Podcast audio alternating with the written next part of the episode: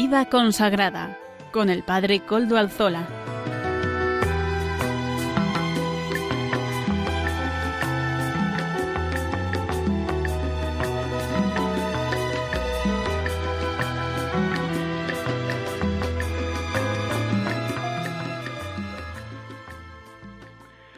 Buenas tardes, amigos, oyentes, hermanos todos. Hoy es jueves y son las de la tarde. Una hora menos en las Islas Canarias, en realidad son las cinco y dos minutos. Es por tanto la hora de vida consagrada en Radio María. Les saluda con sumo gusto Padre Coldo Alzola Trinitario, emitiendo desde Algorta, Vizcaya, desde la parroquia del Santísimo Redentor y como ya es conocido para los oyentes del programa, nos encomendamos al inicio del mismo al Beato Domingo Iturrate, nuestro patrono y protector. Saludo a quienes nos están ayudando en, en Madrid, Germán García, que está en el control para nosotros. Gracias a su servicio podemos emitir hoy también hoy que es 24 de noviembre de 2022. Hoy recordamos a los mártires San Andrés y compañeros que son los mártires de Vietnam. También recordamos, cómo no, a todas las iglesias perseguidas. En Vietnam todavía la iglesia no tiene plena libertad para ejercer su ministerio. Vamos a pedir pues hoy de un modo particular por las iglesias de Oriente que están viviendo su vida, su tarea, en medio de, de dificultades reales. Vamos a pedir por ellos, por esos cristianos hermanos nuestros que están siendo perseguidos. Ya se, saben que se pueden poner en contacto con el programa por medio del correo electrónico del mismo. ¿Saben cuál es? vida consagrada radiomaria.es. Ustedes pueden escribirme a él y yo mismo les contestaré. Recuerdo además que nos pueden escuchar por medio de los podcasts de la web, ya suben el nuestro, así que pueden ir a la página web de Radio María y allí en la, en la web de podcast pueden bajar el nuestro, pueden recuperar el programa, escucharlo de nuevo. Ustedes sabrán, seguro que lo hacen em, con mucho gusto, porque sabemos que eh, nuestro programa también es bastante solicitado por los oyentes de Radio María. Así que gracias, porque en algunas ocasiones nos han puesto muy arriba en el ranking. Gracias, gracias a todos. Que Dios les bendiga. Hoy nuestro programa contaremos con la participación de los siguientes invitados. Hoy viene un programa cargado, lleno de contenidos que les queremos servir en esta tarde. Contaremos con la colaboración del cardenal Aquilino Bocos, claretiano y miembro de la Comisión Episcopal de Vida Consagrada. con él iniciaremos nuestro programa de hoy. También entrevistaremos al padre Juan José Domingo Falomir, abad de San Isidro de Dueñas en Palencia. Es la abadía del, del hermano Rafael, así que interesante la entrevista que tenemos hoy. Amaro Villanueva nos ofrece, nuestro colaborador habitual, nos ofrece música para evangelizar. Todas las semanas hacemos un breve momento a mitad del programa para respirar un poco y seguir, porque hoy tenemos sección nueva, nueva no, recuperada. Hoy comenzaremos con la sección de formación y en este caso vamos a contar con la ayuda de la, del Instituto Secular eh, eh, Comunidad de San Juan, unos colaboradores de esa comunidad de San Juan, fundada por el teólogo Hans Urs von Balthasar y la médico Adrienne von Speyer, eh, nos ofrecerán esta sección de formación. Hoy en concreto van a ser Mm, los colaboradores y matrimonio amigo de la comunidad Salvador Morillas y Lourdes Muñoz, que nos van a ofrecer esos momentos de formación. Y sin más, pues vamos a comenzar con el programa. No vamos a dilatarnos en presentaciones porque queremos escuchar al cardenal Aquilino Bocos, claretiano y miembro de la Comisión Episcopal de Vida Consagrada. Adelante, cardenal. Buenas tardes, hermanas y hermanos de vida consagrada y cuantos escucháis este programa de Radio María. En las precedentes semanas, nuestros hermanos obispos nos han invitado a prestar atención a la nueva etapa continental del sínodo. En ella se pretende intensificar la escucha en el caminar juntos con los más desfavorecidos y un más cuidado discernimiento. Los resultados de la primera etapa han sido sorprendentes porque han permitido apreciar que la Iglesia está viva, que está llena de aspiraciones, que está abierta a nuevos compromisos. Todo ello es motivo para dar gracias a Dios que hace maravillas entre sus elegidos. Ha sido impresionante descubrir el entusiasmo y la creatividad manifestados por tantísimos grupos. Desde las primeras semanas de la preparación del sínodo sobre la sinodalidad, quedó claro que las alegrías y las penas, los sueños y las visiones de la Iglesia, expresadas con franqueza, son una experiencia del Espíritu que actúa en la vida de las comunidades cristianas de todos los continentes. Ahora se inicia la fase continental y tenemos el documento que nos ilumina para discernir, acoger, asumir, compartir y proponer lo que creamos ser más conveniente para que nuestra Iglesia camine según la voluntad de Dios. Se intenta que la Iglesia siga caminando unida, sin exclusiones ni prejuicios, sino escuchando la voz de todos para que nadie sufra por no sentirse acogido y escuchado. Manteniendo la misma doctrina, se puede adoptar una postura de apertura, diálogo, comprensión y compasión diferentes. A la Secretaría del Sínodo ha llegado una ingente cantidad de documentos que revelan el rostro de una Iglesia viva necesitada de autenticidad y de sanación. En este contexto, acogemos la invitación que el Papa Francisco ha hecho para que oremos por la Iglesia sinodal. Y este es nuestro comentario, orar por la Iglesia sinodal.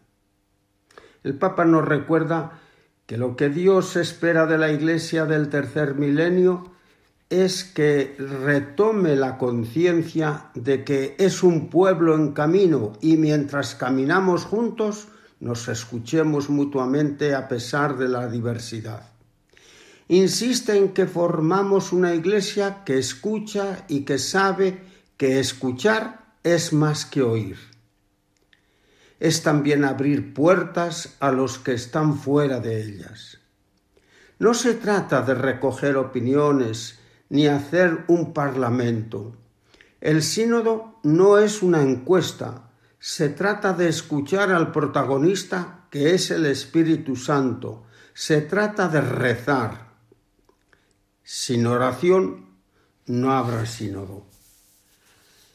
El Papa añade, aprovechemos esta oportunidad para ser una iglesia de la cercanía que es el estilo de Dios. Y como él mismo, a él mismo le gusta repetir, la iglesia es la iglesia de la proximidad, de la compasión, de la ternura. Y hemos de dar gracias a todo el pueblo de Dios porque con su escucha atenta está recorriendo un camino sinodal. Por otro lado, nos invita a rezar para que la Iglesia, fiel al Evangelio y valiente en su anuncio, viva cada vez más la sinodalidad y sea un lugar de solidaridad, de fraternidad y de acogida. El día 4 de este mes de noviembre, en Bahrein, nuestro Papa Francisco hacía este comentario. ¿Cuál es el punto de encuentro, el cenáculo espiritual de nuestra comunión? Es la alabanza a Dios, que el Espíritu suscita en nosotros. La oración de alabanza no aísla, no encierra en uno mismo y en las propias necesidades, sino que nos introduce en el corazón del Padre y de esta manera nos conecta con todos nuestros hermanos y hermanas.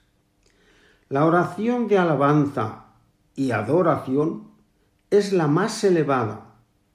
Gratuita e incondicional atrae la alegría del espíritu, purifica el corazón, restablece la armonía, recompone la unidad.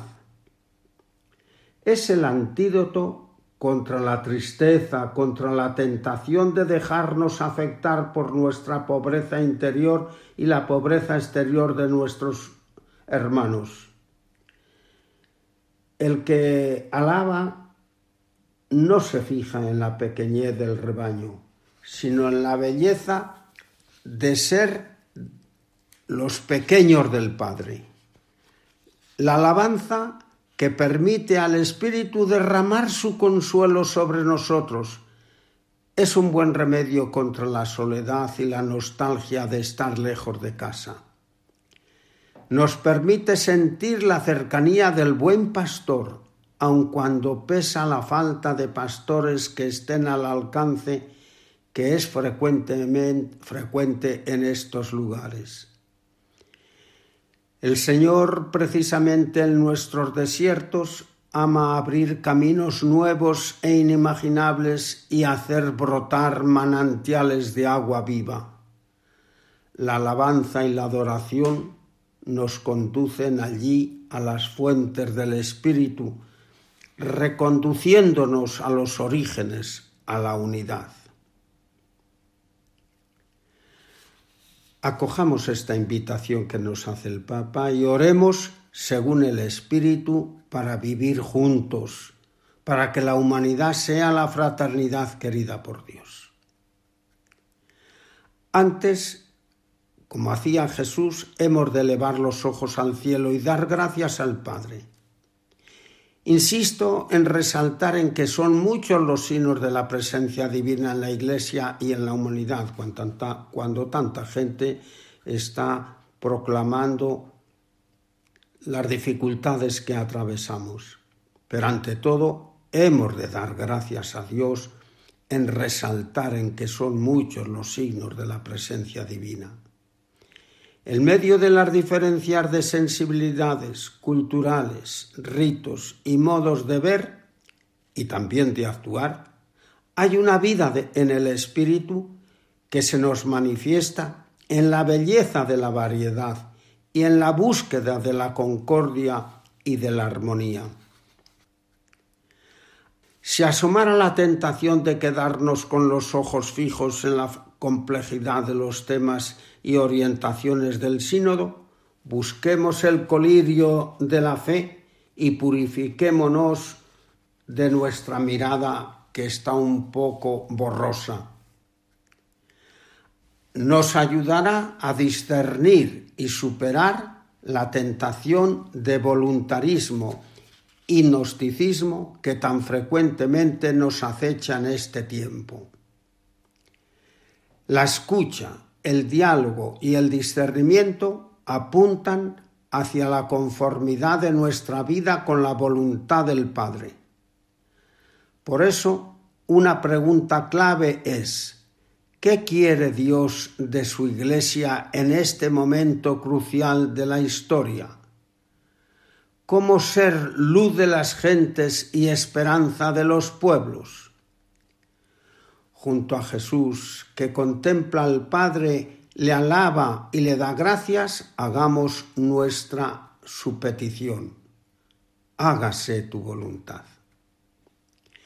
El catecismo de la Iglesia nos dice, cada vez que en la oración nos dirigimos a Jesús, es el Espíritu Santo quien con su gracia previamente nos atrae el camino de la oración puesto que Él nos enseña a orar recordándonos a Cristo, ¿cómo no dirigimos dirigirnos también a Él orando.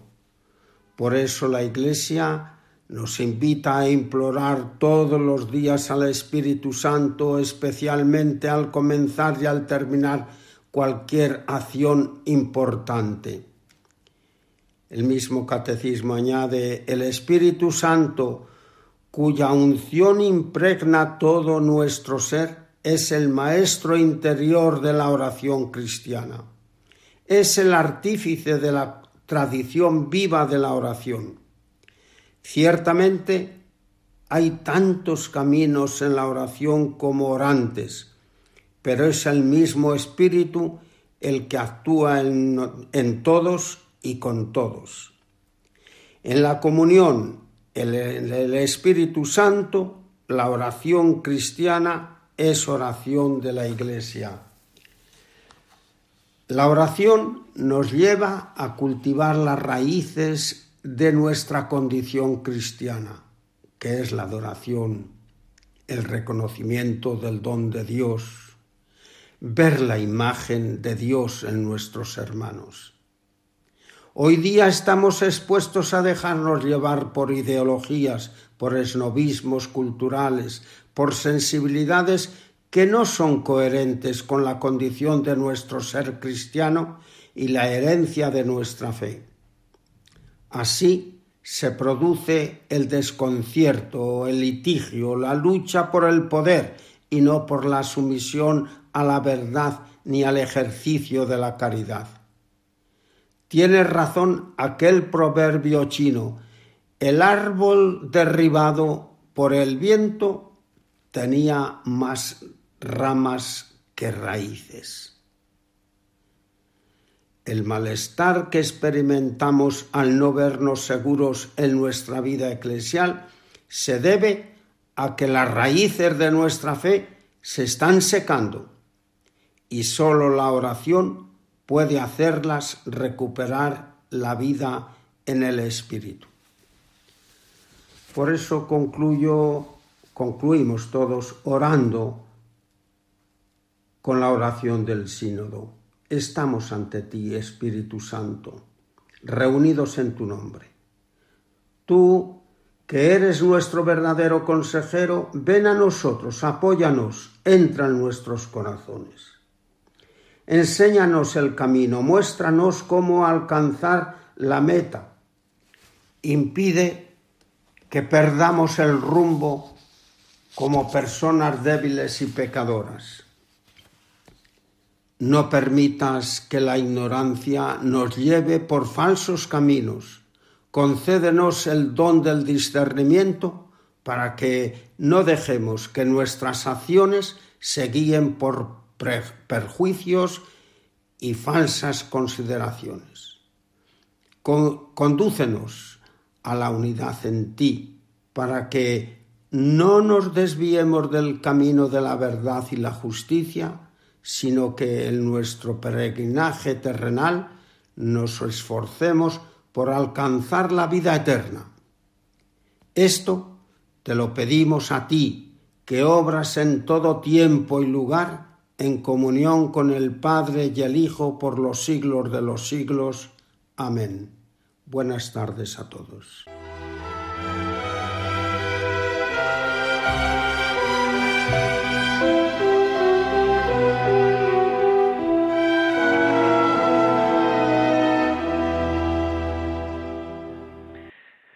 Agradecemos a al cardenal Aquilino Bocos, padre Aquilino Bocos, claretiano y miembro de la Comisión Episcopal de Vida Consagrada, estas palabras que nos ha dirigido en el programa de hoy.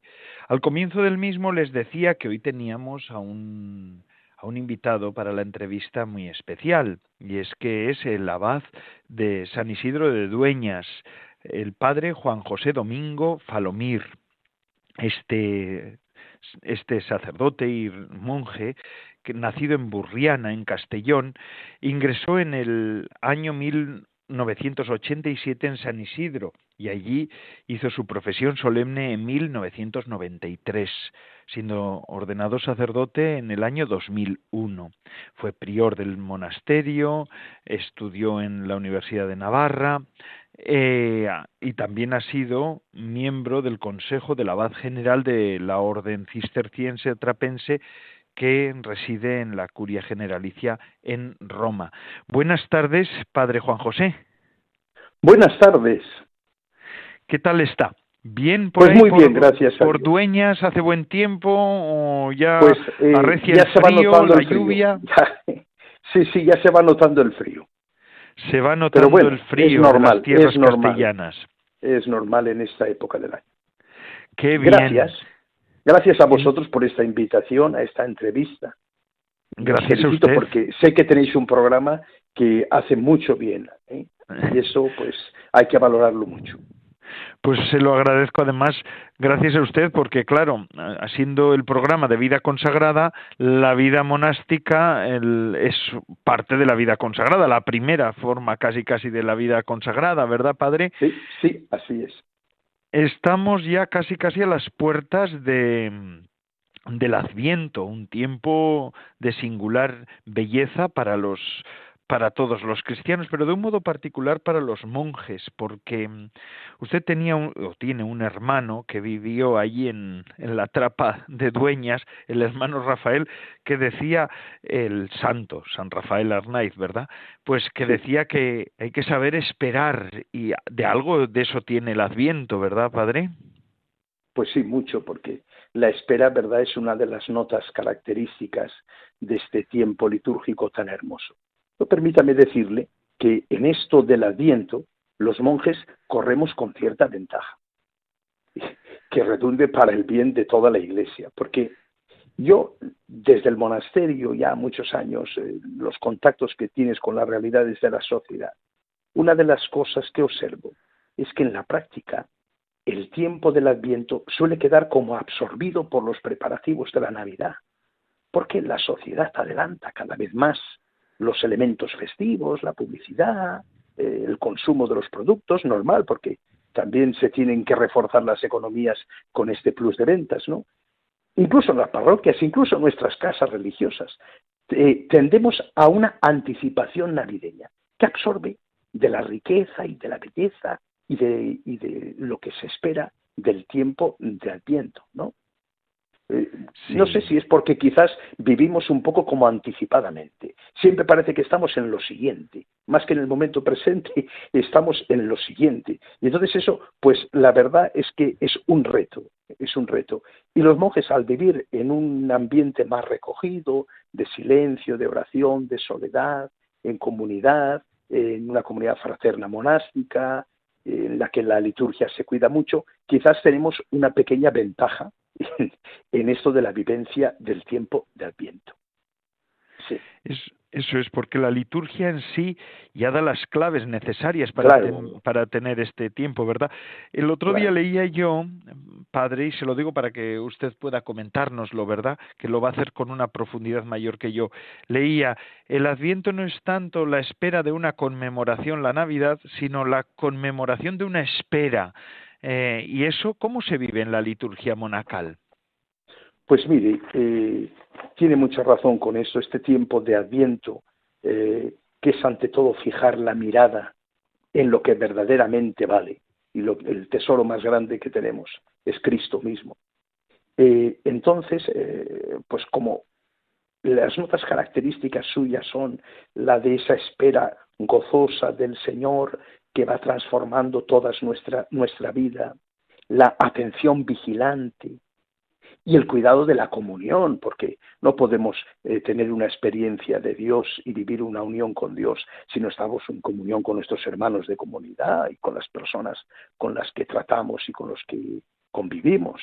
Entonces, eh, todas estas características, pues en la vida monástica eh, se viven de un modo peculiar por el mismo eh, talante de nuestra estructura de vida monástica. ¿eh? eh, muy centrada principalmente en la celebración del oficio divino. Entonces, nosotros aquí en este monasterio en concreto de San Isidro de Dueñas, siempre cuidamos mucho el inicio del tiempo de Adviento y también mantener esa atención durante el Adviento. Por ejemplo, antes del 17 de diciembre, desde el inicio, en la primera parte del Adviento, pues eh, la liturgia eh, nos presenta unos textos muy ricos y muy bellos, tanto en la liturgia de las horas como en los cantos, como en la celebración eucarística, que es la oración por excelencia de la Iglesia. Y, y en el hasta el, al inicio, eh, en las primeras vísperas de cada domingo, también del tiempo de Adviento, pues encendemos la corona de Adviento, una vela de la corona de Adviento, eh, con la oración y con la bendición correspondiente. ¿eh? Y esto parece que no, pero ayuda mucho. Antes no teníamos este elemento nosotros y ayuda mucho a centrar la celebración junto con el resto de los textos. Y después, a partir del 17 de diciembre, en los monasterios es eh, algo que se cuida mucho, es en vísperas el canto de las antífonas O. Ah, las antífonas O, que son las antífonas del, del Magnífica, cada día es una distinta, inspiradas en textos de la Sagrada Escritura, llena de imágenes de la Sagrada Escritura, que son pues una preciosidad del tesoro litúrgico que ha llegado hasta nuestros días, ¿no? Y bueno, es verdad que el monje eh, difícilmente se puede entender una vida íntegramente contemplativa si no está centrada en la celebración de la liturgia, pero también de nuestra lección divina personal, en comunidad y en las celdas, el, el oficio, el trabajo manual, todo esto junto con el oficio divino es como una especie de círculo de oración que de una cosa vamos a la otra y que eh, aprovechamos para profundizar en la riqueza del mensaje de este tiempo. Es eh, un poco por donde vamos nosotros en, el, en este itinerario del Adviento. Qué hermoso. Hermoso, claro, es que es vivirlo, ¿verdad? Porque claro, para vivir la Iglesia nos ofrece la liturgia como pedagogía de vida cristiana. Y en un monasterio eso se ve sin tapujos, sin ningún símbolo, sin ninguna simbología, sino directamente. Padre, ustedes además en su monasterio reciben a huéspedes, a personas que quieren estar con ustedes, que buscan a Dios, que buscan silencio. Eh, a ellos, ¿cómo les, les ayudan ustedes con, a vivir todo esto? Eh, ¿Es verdad que tienen eco las propuestas que ustedes hacen? ¿Qué es lo que usted ve de, en este tiempo? La, iglesia nuestra, la iglesia del monasterio, está abierta desde las 4 de la mañana, que inicia el oficio de vigilias, hasta las 9 de la noche, que termina las completas. Y la verdad es que siempre hay gente. Siempre hay gente que no está hospedada, pero que asiste al oficio, se desplazan de Palencia de Valladolid. Como nosotros estamos muy cerca de la autovía la 6, eh, mucha gente que pasa entra y van a la capilla del hermano Rafael y tienen un ratito de oración, o reciben la confesión, o, participan en un oficio, o están en la Eucaristía. Eh, esto siempre. Pero aparte de esto, pues la hospedería ofrece a los, a los huéspedes que participan unos días con nosotros de, de, un, de la ocasión de incorporarse en cierto modo al ritmo monástico, principalmente asistiendo a los oficios divinos porque el oficio divino eh, es, es, es algo muy característico, el modo de salmodiar, el modo de celebrar, y siempre pues les inspira después tiempos de oración personal. Y después también en la atención a cada persona que desea pues hablar con un monje eh, o buscar orientación en su vida, pues los huéspedes eh, al estar dentro de la casa, en la parte que tienen reservada, pues son unos días que pueden aprovechar muy bien. Qué bueno. Qué bueno, y, acude la gente, ¿verdad? Hay, hay personas que necesitan de, de las hospederías monásticas, así que les Durante la pandemia hemos tenido casi cerrado todo, pero ahora que ya está abierto se nota que vuelven a venir. Claro, que vuelven a llamar para, para alojarse y para tener pues sus tiempos de oración personal, en, retiro y en silencio, y pues cargan pilas para después volver al, al campo de batalla, que es la realidad cotidiana, ¿no? Así es. Padre Juan José Domingo Falomir, podríamos estar mucho tiempo hablando con usted, pero usted también pues tendrá sus tareas y el programa también tiene su ritmo, ¿verdad? Claro, Así que agradecemos Otra ocasión que haya hecho Eso es, eso es. Quedan conversaciones pendientes, sobre todo pues sobre el San Rafael, sobre la vida monástica, sobre la reforma trapense, porque aquí, claro, nosotros los que somos de fuera no sabemos tantas cosas y usted nos puede guiar, porque la vida monástica es, es una parte importante de la Iglesia que, que, que ayuda a la Iglesia a caminar siempre, ¿verdad?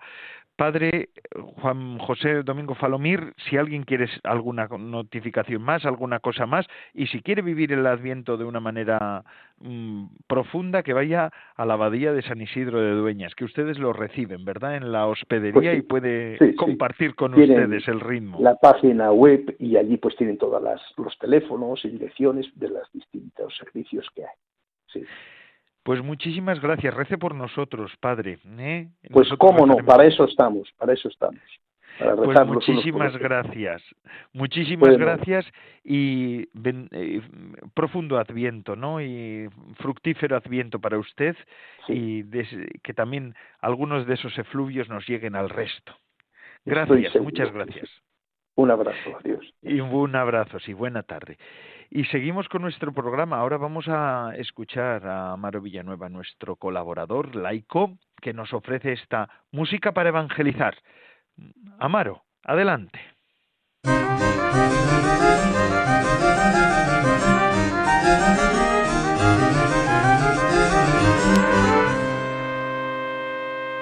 Buenas tardes, Padre Coldo, y buenas tardes a todos los oyentes de Radio María. Sabores de Eternidad es la canción que nos presenta hoy el grupo Incorde Music.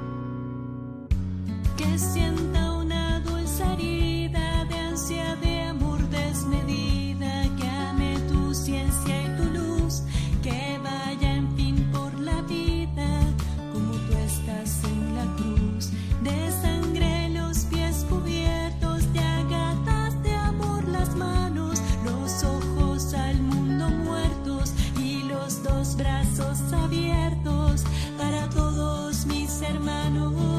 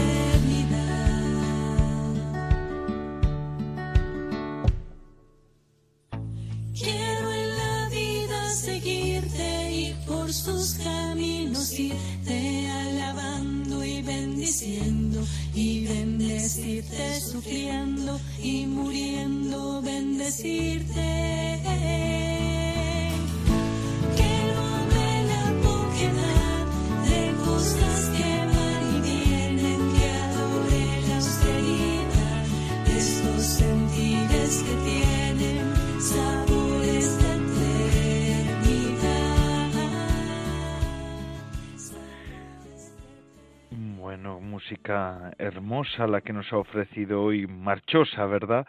Amaro Villanueva, aquí en este tiempo ya previo al Adviento, estamos, estamos caminando por ahí hacia el Adviento que ya llega, ya estamos tocando el Adviento en este domingo ya primero que vamos, que nos va a acompañar de un modo particular. Y hoy, ahora, vamos a estrenar sección bueno, la reanudamos, la sección de formación, y hoy presentamos a la Comunidad de San Juan, instituto secular fundado por el teólogo Hans Urs von Balthasar y la médica Adrienne von Speyer. No sé cómo se dice muy bien, pero es, así, más o menos, como se dice, ¿verdad? Eh, seguramente que muchos de nuestros oyentes han escuchado hablar de estos dos grandes del siglo XX, grandes creyentes del siglo XX. En estos siguientes programas, otros siete encuentros de Adviento y Navidad, nos van a acompañar. Y hoy en concreto eh, nos, han nos van a ofrecer esta sección de formación el matrimonio Salvador Morillas y Lourdes Muñoz, que son colaboradores amigos de esta comunidad, que vienen a ofrecernos en este momento esta reflexión. Adelante. Buenas tardes, queridos oyentes. Soy Salvador Morillas, abogado. Y yo, Lourdes Muñoz, su mujer, economista. Somos un matrimonio de laicos y la comunidad San Juan nos ha pedido que introduzcamos este programa. Pertenecemos al círculo de amigos de la comunidad San Juan desde hace tiempo y conocemos la obra de Adrien von Speyer que es la que queremos presentar en este tiempo previo de Adviento y Navidad. Presentamos este programa diciendo que lo dividiremos en cuatro apartados. Una breve historia de la misión común de los fundadores de la comunidad San Juan, una introducción al libro Anchila Domini, la sierva del Señor, y al tema de hoy, el sí, el fiat de María, una introducción al libro Una primera mirada de Adrian von Speyer, y una lectura final de la oración de María en la dulce espera del niño. Hans Urs von Balthasar y Adrien von Speyer se encuentran en Basilea, en Suiza en 1940, en plena Segunda Guerra Mundial, aunque Suiza era país neutral entonces. Él, nacido en Lucerna en 1905, es un padre jesuita ya conocido por su labor teológica, apenas radicado en esa ciudad suiza para cumplir su nueva tarea de capellán universitario. Ella, nacida en la Chaux de Fonds, en la Suiza de habla francesa, nacida en 1902, es médica, es viuda y casada en segundas nupcias con Werner Kegi, catedrático de Historia de la Universidad de Basilea. Criada protestante, Adrien se siente atraída desde siempre por el catolicismo. El encuentro con el padre Baltasar es la ocasión providencial para poder dar el paso decisivo, entrar en la Iglesia Católica el primero de noviembre de 1940, fiesta de todos los santos. A partir de ese momento, Adrián comienza a recibir numerosas gracias especiales. El padre Baltasar, su confesor, es el testigo eclesial que las recibe y las transmite. Una de estas gracias especiales es la de comentar las escrituras, que ella le dicta él de un modo regular a partir de 1944. Este dictado da origen a la obra escrita de Adrien, unos 60 libros. Con el fin de publicar esta obra, crean una casa editorial, la Johannes Verlag. La novedad originaria de la visión de Adrien influye también en la obra teológica de Baltasar, unos 110 libros, quien con su fecunda labor se convierte en, según Joseph Ratzinger, entonces cardenal, un maestro seguro de la fe, un testigo de la palabra de quien podemos aprender la vida. En 1945 inicia la vida concreta de la comunidad San Juan, un instituto secular fundado por ambos, que intenta unir presencia en el mundo secularizado y consagración total a Dios. Pasamos a introducir los textos seleccionados de la obra de Adrien Anchila Domini, La sierva del Señor. Una vez dijo Karl Barth, el teólogo protestante de Basilea y amigo personal de Hans Urs von Balthasar, si yo me convirtiera al catolicismo, lo primero que haría sería escribir un libro sobre María, porque en ningún otro lugar puede aparecer tan luminosamente la singularidad de la concepción católica de la fe y de la vida como en ella. Fin de la cita. Luego de su conversión, Adrien von Speyer cumplió el deseo de Karl Barth. En efecto, el valor de este libro mariano está en ubicarse en la singularidad católica fundamental de la fe y de la vida de María. En gran simplicidad, el libro deja aparecer y despliega el gran tesoro de luces de gracia contenido en la vida de María, y al mismo tiempo llama a que el lector continúe a desarrollar ese tesoro en nuevas meditaciones y oraciones. El libro fundamentalmente presenta una actitud, la actitud del sí perfecto, de la fe y el amor total y sin reserva alguna. De modo simple, transparente, preciso y profundo, se presenta aquí algo de lo más hermoso que jamás fue dicho sobre el sentido interior del sí en la vida de María, y así en la vida de todo redimido. Presentamos el primer texto. Como una gavilla se recoge en su centro y se expande en sus extremos, así la vida de María se concentra en su sí. A partir de él, su vida recibe su sentido y su forma, se despliega hacia adelante y hacia atrás. Lo que concentra su vida de un modo único es al mismo tiempo lo que la acompaña en cada instante de su existencia. Ilumina cada vuelta de su vida confiere sentido concreto a cada circunstancia y a ella misma, en toda circunstancia le regala la gracia de comprender. Su sí llena de sentido todo respiro, todo movimiento, toda oración de la Madre del Señor. Pues esta es la naturaleza de un sí, atar al que lo pronuncia y al mismo tiempo dejarle plena libertad en la configuración.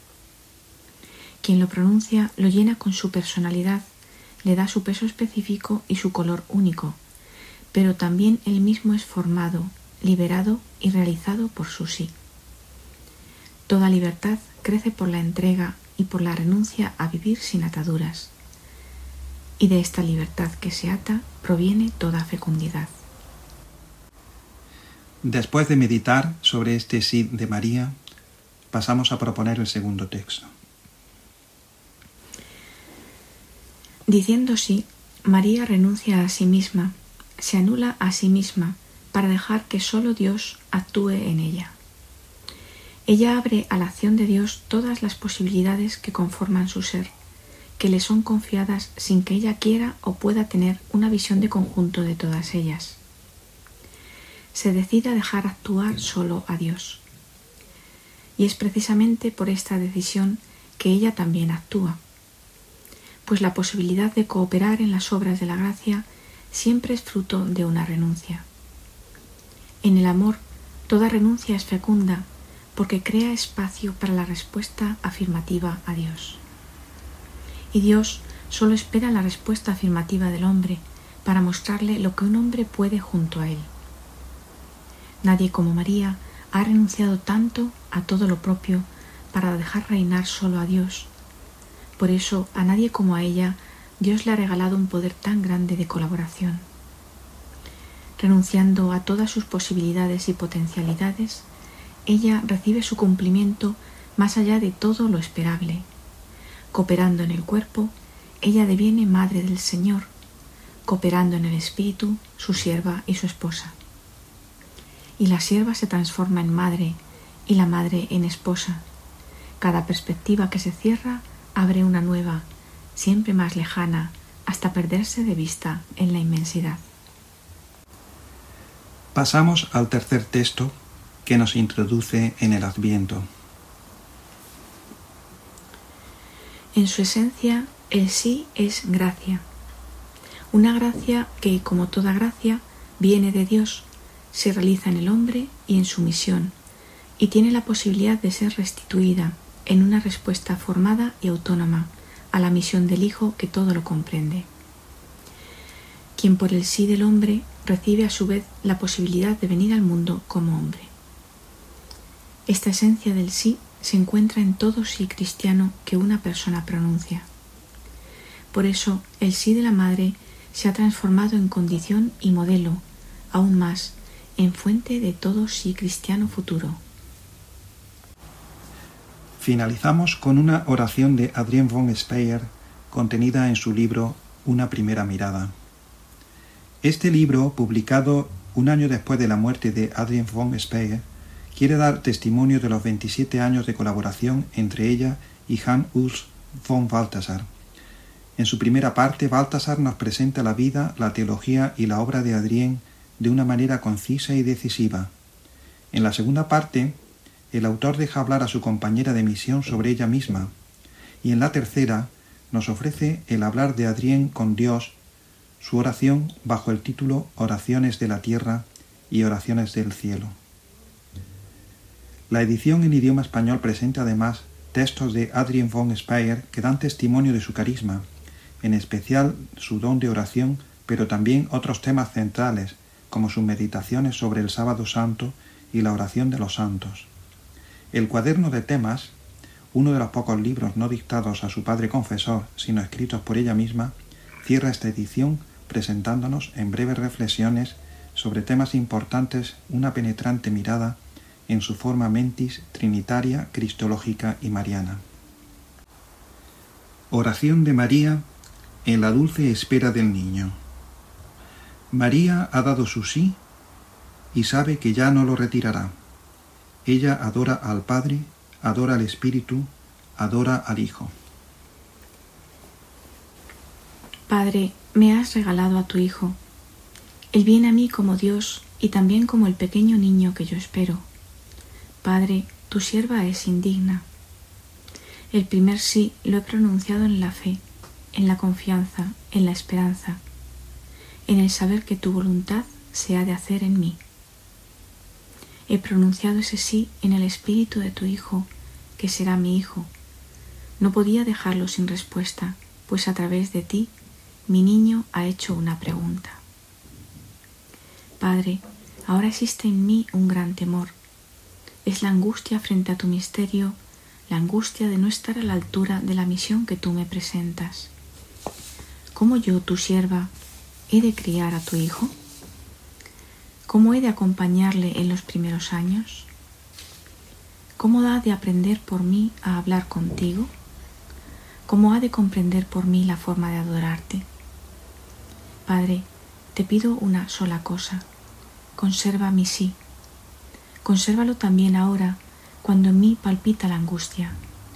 Consérvalo siempre como la palabra que no tengo la fuerza de pronunciar y que sin embargo he dado a mi niño.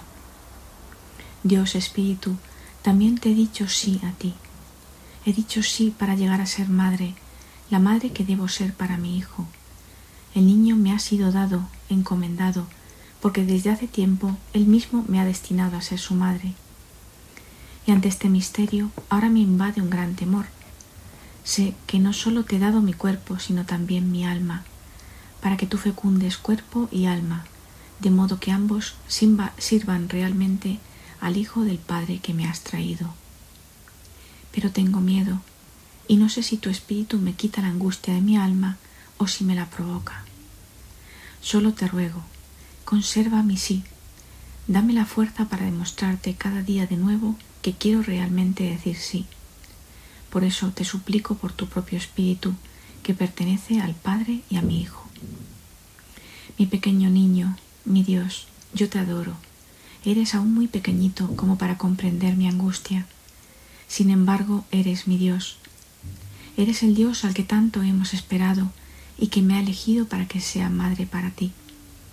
Y si ahora experimento esta angustia, en verdad me angustio por ti, pues sé que tú conocerás la angustia como nadie antes la ha conocido. No te pido que quites de mí esta angustia, solo te pido que la dejes ser fecunda en ti y que cuando conozcas la angustia profunda del hombre, cuando Padre y Espíritu te abandonen, sepas, sin embargo, que todavía tienes una madre, una madre que conoce tu angustia, al menos en parte.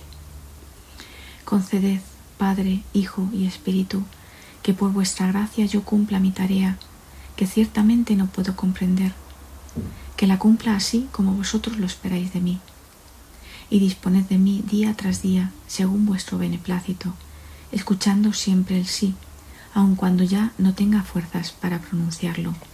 Amén. Y con esto concluimos.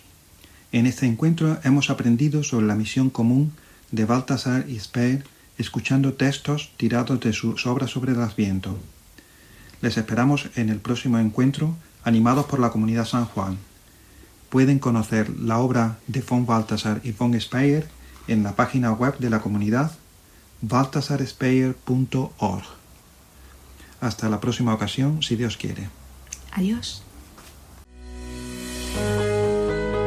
La vida humana es una cuestión abierta, un proyecto incompleto que se puede realizar o se puede frustrar. La pregunta fundamental de todo hombre es ¿cómo se aprende el arte de vivir? ¿Cómo se realiza el llegar a ser hombre en plenitud? Jesucristo nos dio la respuesta a estas preguntas, nos enseñó el camino de la felicidad para esta vida y de la salvación eterna más allá de la muerte. Por su parte, nuestra Madre María nos dice a todos, Haced lo que mi Hijo, el único Salvador del hombre, os diga. Ayúdanos a llevar este anuncio de la salvación a través de las ondas al mundo entero. Colabora con tu oración, voluntariado y donativos con la radio evangelizadora. Puedes informarte de cómo hacerlo llamando al 91 822 8010 o a través de nuestra página web radiomaria.es. Radio María al servicio de la nueva evangelización.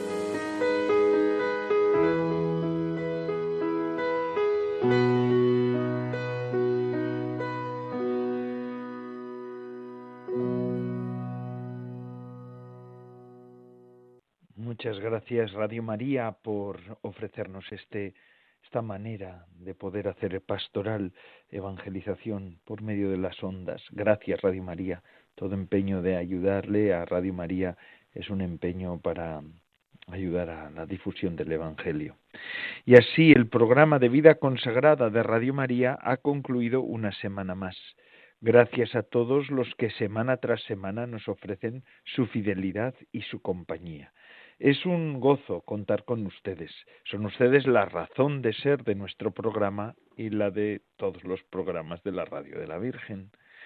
Ahora les dejo con la hora feliz, el espacio dedicado a los más pequeños de la casa. Y además, ya saben ustedes que esto no para, porque las 24 horas se sigue emitiendo. Se despide de todos ustedes Padre Coldo Alzola, Trinitario. Recen por mí. Yo lo hago por ustedes. Hasta la semana que viene, si Dios lo quiere.